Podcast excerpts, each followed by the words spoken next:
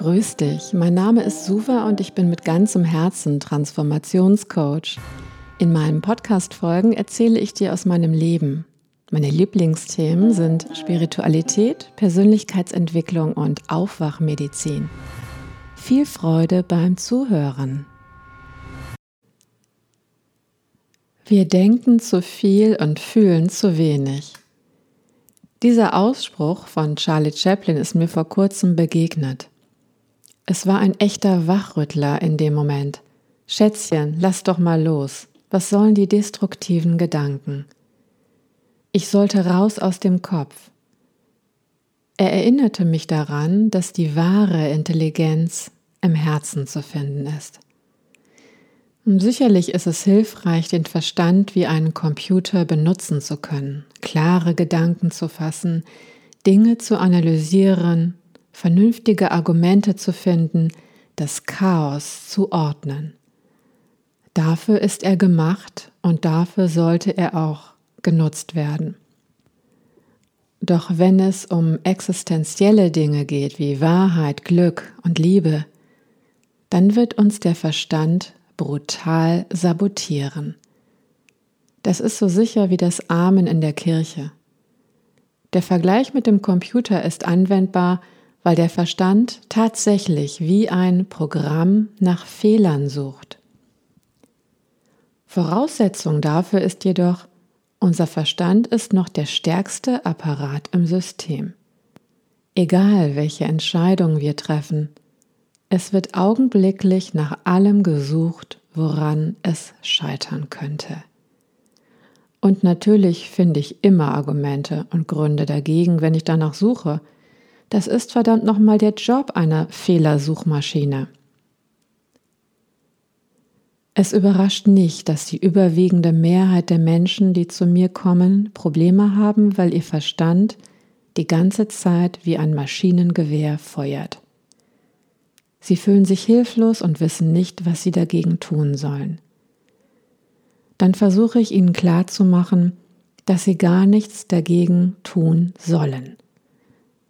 Es geht lediglich darum, der anderen Kraft, nämlich der Herzintelligenz, die volle Aufmerksamkeit zu geben. Dann löst sich das Problem mit dem Monkey Mind von selbst. Gib dem Affen kein Futter, dann verschwindet er. Es gibt einen inneren Beobachter in uns, einen Hüter der Aufmerksamkeit, mit dem es sich gilt zu verbünden. Das erfordert Achtsamkeit, Klarheit und für manche auch Mut. Wenn ich mit dieser Kraft verbunden bin, nehme ich meinen inneren Raum ein. Hier bin ich kein ohnmächtiges Opfer meiner Miesepeter-Gedanken. Hier identifiziere ich diese als solche und lasse sie los. Wir müssen erkennen, dass der Verstand der Zulieferer fürs Ego ist. Wir haben Erwartungen. Wir wollen etwas genauso haben, wie wir uns das vorstellen. Oder der andere soll sich so verhalten, wie wir uns das vorstellen. War ja schließlich so vereinbart. Oder wehe, wenn das nicht so läuft. Dann läuft die Schaltzentrale da oben im Kopf auf Hochtouren. Dann kommt obendrein noch dazu, dass Emotionen ausgelöst werden, die wir scheinbar nicht mehr kontrollieren können.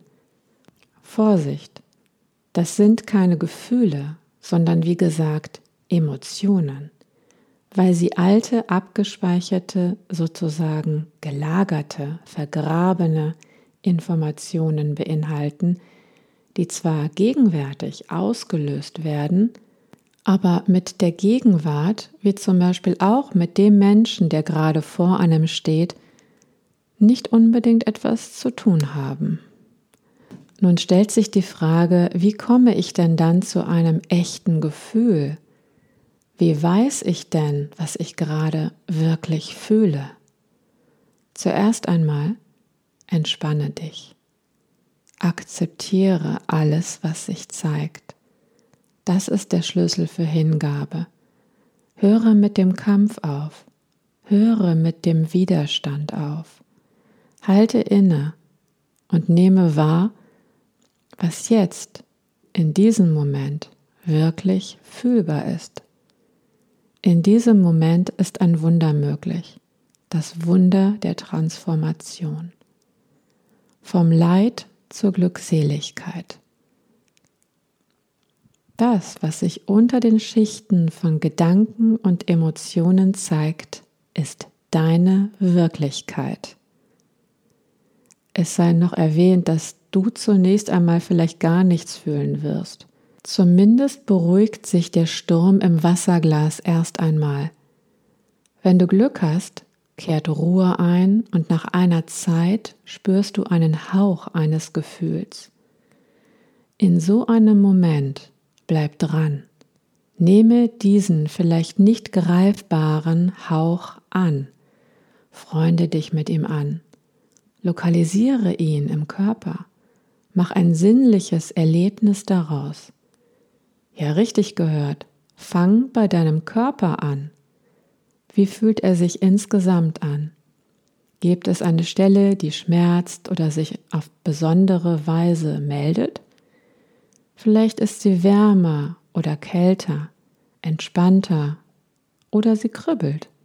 Freunde dich mit deinen Körperempfindungen an, denn sie weisen dir den Weg.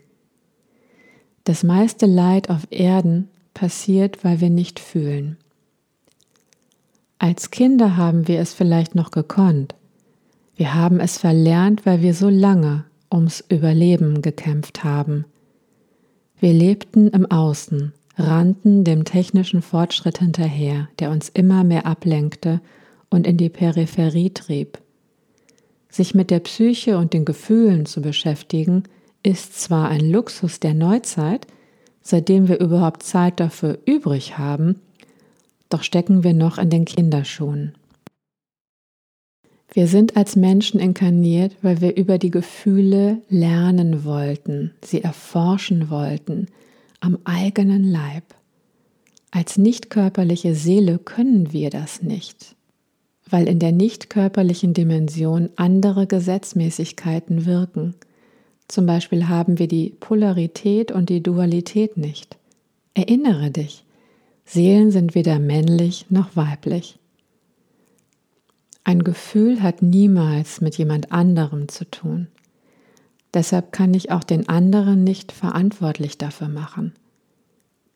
Wenn wir still werden, und in uns hineinfühlen, sind vorrangig primäre Gefühle wie Glückseligkeit, Freude, Trauer, Wut, Ohnmacht oder Angst spürbar.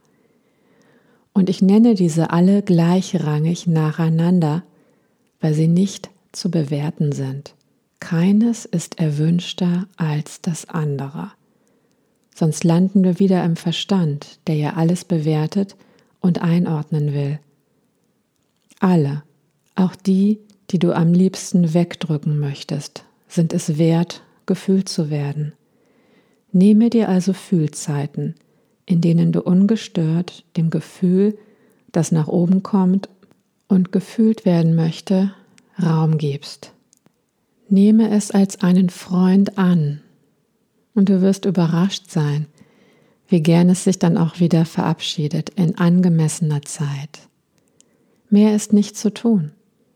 Wenn wir das kultivieren, erschaffen wir eine gesunde Welt, weil wir unseren Gefühlen erlauben, Teil unseres Lebens zu sein. Und vielleicht gehörst du ja auch zu denen, die sagen, dass sie beispielsweise Wut nicht fühlen wollen, um nicht destruktiv gegen andere zu sein. Und da würde ich wagen zu behaupten, dass unterdrückte Wut viel destruktiver wirkt, Einerseits kann sie irgendwann explosionsartig herausbrechen und dabei jemanden treffen, der nicht für sie verantwortlich ist. Und andererseits kann sie aus dem Keller der Psyche heraus allgegenwärtig so subtil wirken, dass sich andere vom Zynismus und Sarkasmus, der daraus entsteht, abgestoßen fühlen. Wer will schon auf Dauer ein Soziopath sein? Wenn ich meine Wut spüre, kann sie ein Antrieb sein?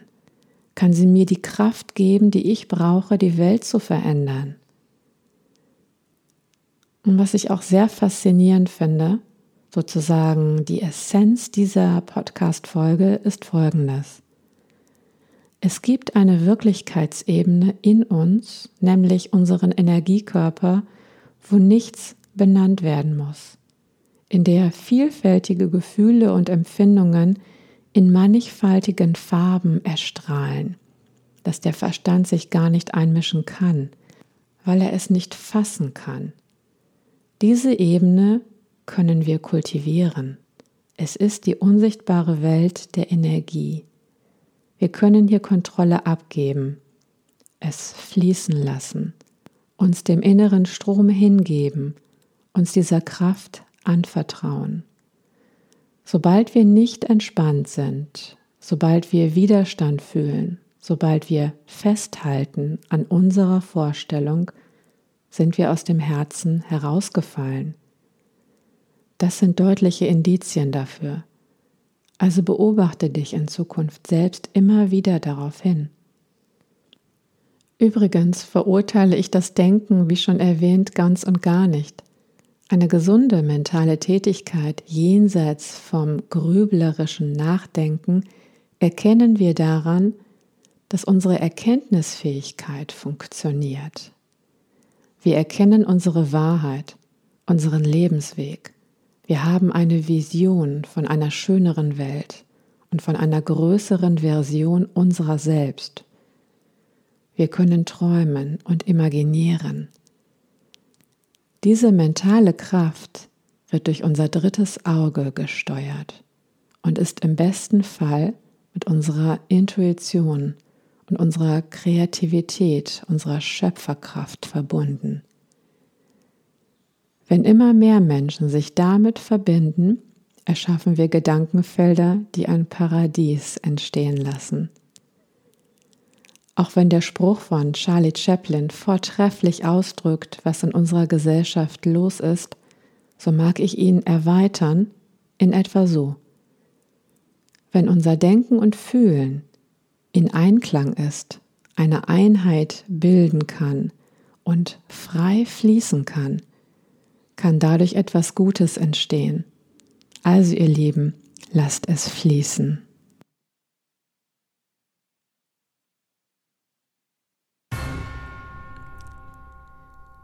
Es freut mich, dass du diesen Podcast hörst. Vergiss nie, dass du einen Unterschied in dieser Welt machst und geliebt bist. Wenn du mehr über mich und meine Arbeit erfahren möchtest, besuche meine Website coaching-pyramide.de.